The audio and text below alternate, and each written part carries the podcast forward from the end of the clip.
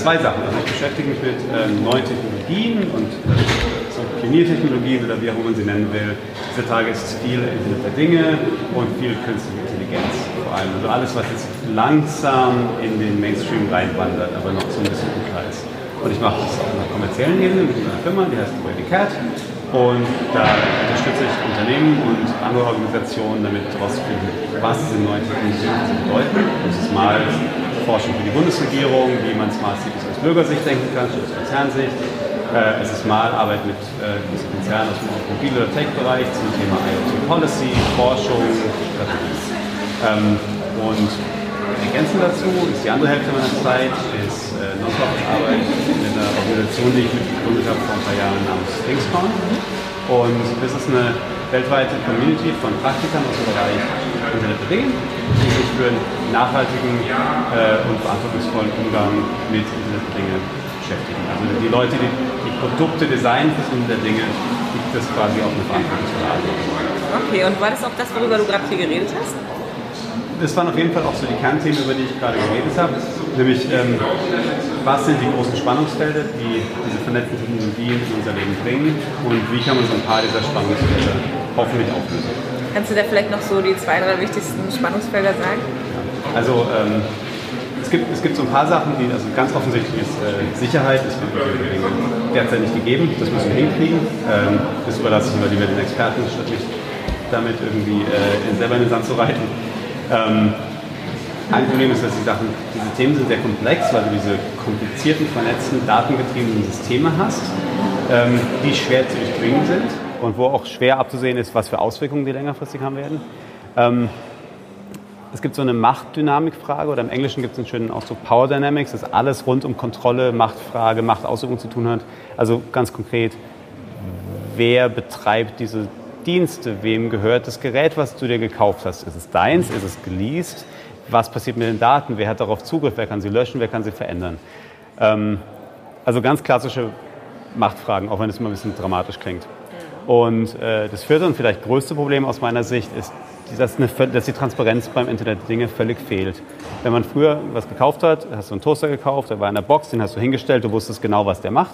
Das ist bei Internet der Dinge einfach überhaupt nicht gegeben in der Regel. Es gibt Ausnahmen, aber ähm, weil du einerseits ähm, viel davon über Software läuft und es kann sich verändern mit dem nächsten Software-Update. Kann sein, dass beim nächsten Software-Update ein Mikrofon eingeschaltet oder abgeschaltet wird, dass die Firma pleite geht und der Toaster nicht mehr toastet oder dass der Toaster nur noch hoch und runter fährt, aber nicht mehr heiß macht oder sowas.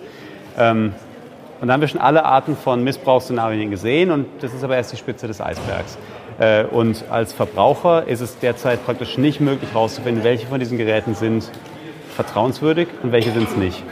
Und ich glaube, das kann man verbessern. Ähm, einerseits, indem man äh, durch Regulierung quasi eine gewisse Zugangsbarriere schafft zum Markt, dass man sagt, okay, wir wollen in Europa keine Geräte verkaufen, die nicht Feuer fangen, aber auch keine, die deine Daten nicht auf unvorhergesehbare Art teilen. Äh, und ich glaube, man kann aber auch über, über so, was im Englischen Trustmarks heißt, also so ein, so ein Gütesiegel quasi arbeiten, wo die Firmen selber oder Verbraucherschutzorganisationen sagen, okay, das hier sieht relativ vertrauenswürdig aus.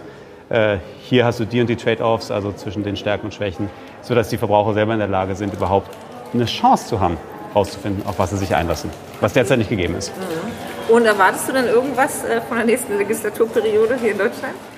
Es, es ist wirklich schwer zu sagen. Ähm, es ist so ein Thema, was prinzipiell so ein bisschen unterm Radar fährt nach wie vor. Und es kommen auch ganz viele Regulierungsbereiche zusammen. Also alles von so IT-Sicherheit, bis zur Innovation und Wirtschaft.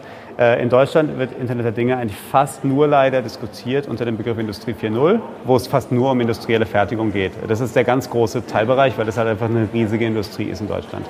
Das ist fast in keinem anderen Land so, aber hier ist es ganz stark das, worauf alles abstellt. Und da sind die ganzen Verbraucherseiten, fallen da so ein bisschen hinten runter. Und einfach werden sehr, sehr zweitrangig behandelt. Ich glaube nicht, dass irgendeine Partei ernsthaft, meines Wissens, was zu diesem Bereich für den Verbraucherschutz auch äh, im Programm hat. Ähm, oft, weil es ein Teilbereich von generellem Internetverbraucherschutz ist. Gleichzeitig bin ich aber auch so ein bisschen hoffnungsvoll, weil weltweit Deutschland und Europa eigentlich so als einer der härtesten und striktesten Daten- und Verbraucherschutzzonen gilt. Und das ist nicht schlecht, so wie Silicon Valley zum Beispiel für so Disruption, Innovation steht weltweit und seine Führerschaftsrolle einnimmt und in Shenzhen in China fast alle Hardware weltweit gebaut wird, finde ich, könnte und sollte sich Europa und auch ganz besonders Deutschland eigentlich dafür einsetzen, unsere ganzen historischen Lehren, die wir hier so gezogen haben und die gesetzlichen Rahmenbedingungen, die wir eh schon haben, zu stärken und dann zu sagen, okay, Europa wird der Datenschutz- und Verbraucherschutz-Hub und das weltweite Innovationszentrum ähm, für die ganze Welt. Und es ist ein groß genuger Wirtschaftsraum, dass das natürlich positive Strahl, also abstrahlen würde auf andere Bereiche. Mhm. Glaube ich und hoffe ich. Okay. Äh, wo würdest du denn sagen, bündeln sich gerade eigentlich die stärksten Kompetenzen zu dem Thema? Also kann man das überhaupt sozusagen in irgendeiner Form im politischen Feld, also im äh, parteipolitischen Feld oder Parlamentsfeld ja. sehen? Oder wo bündeln sich da die Kompetenzen eigentlich? Das ist, das ist eine gute Frage. Ehrlich gesagt könnte ich die nicht, nicht wirklich gut okay. gewissens beantworten. Also ich meine, viel passiert auf EU-Ebene natürlich. Ähm, ich finde es immer gut, wenn Verbraucherschutz statt, äh, statt Sicherheit diese Diskussion leiten. Ja. Ähm, Wirtschaft sicherlich, Wirtschaftsministerien haben sicherlich einiges mitzureden, aber in Deutschland, wie gesagt, wenn es um Industrielles geht, ähm, das Problem ist ehrlich gesagt, dass noch nicht mal die Verbraucherschutzorganisationen derzeit wirklich wissen, wie sie dieses Thema bespielen sollen, weil sie einfach strukturell nicht dafür ausgelegt und ausgestattet sind, ja. das zu tun. Und noch vielleicht eine Frage, ähm, was denkst du, wie es auf ähm, User-Seite quasi ist? Mhm. Wird es wahrgenommenes Problem oder ist es eher so was, wo sich eigentlich gar keine Gedanken drüber macht? Ähm, ich glaube, es kommt sehr darauf an. Jetzt gerade sind viele von diesen Technologien noch ziemlich so Early Adopter Sachen. Also wenn du dir so ein Smart Home Hub hinstellst, dann tust du das in der Regel nicht, weil es so wahnsinnig nützlich ist derzeit, sondern weil du dich für die Technik interessierst. Das heißt, noch ist da so ein bisschen so, eine, so ein Sicherheitspuffer, glaube ich, bis zu einem gewissen Grad. Aber das ändert sich natürlich schnell, weil die Sachen jetzt echt so im Mainstream ankommen. Und da ist das Bewusstsein für Sicherheit nicht da. Und es gibt auch keine Möglichkeit herauszufinden, was sicher ist und was nicht als Verbraucher, weil du kannst den Code nicht einsehen, du kannst die, ähm, du kannst die Hardware nicht wirklich einsehen. Ich glaube, wenn du es öffnest, ist es oft sogar illegal so. Aber selbst wenn, würdest du dir nichts sagen, weil es alles auf irgendwelchen, in irgendeiner Cloud läuft. Ähm, es ist derzeit einfach nicht möglich, wirklich da was rauszufinden, außer halt so ein bisschen die Tests abzuwarten. Ähm, aber wir sehen natürlich immer mehr so Missbrauchs- und, und, und übelste Szenarien quasi, die so im Kleinen hier und da auftauchen und die so ein bisschen, glaube ich, das Bewusstsein stärken. Also gerade dieses Jahr gab es so eine vernetzte Puppe namens Kyla, die wurde in Deutschland verboten, weil sie völlig ungesichert war und äh, quasi ein Mikrofon in den Haushalt gebracht hat, wo man sich erwarten konnte. Und hier wird es als, als verdecktes Spionagegerät verboten, was ich ganz spannend finde. Ich glaube nicht, dass irgendein anderes Land das bisher gemacht hat. Aber mit jedem dieser Meldungen, mit jeder dieser Meldungen, die man so sieht, wird das Bewusstsein, glaube ich, auch geschärft. Und ich nehme an, es wird so ein bisschen sein wie mit Bio- und Fairtrade-Essen. Am Anfang hat keiner dafür bezahlt und deswegen hat es auch niemand angeboten. Und irgendwann gab es halt quasi durch Verbraucher getrieben vor allem die Nachfrage danach. Und dann irgendwann merken dann auch die Firmen, okay, äh, wir können das investieren und wir kriegen es auch von Verbrauchern zurück.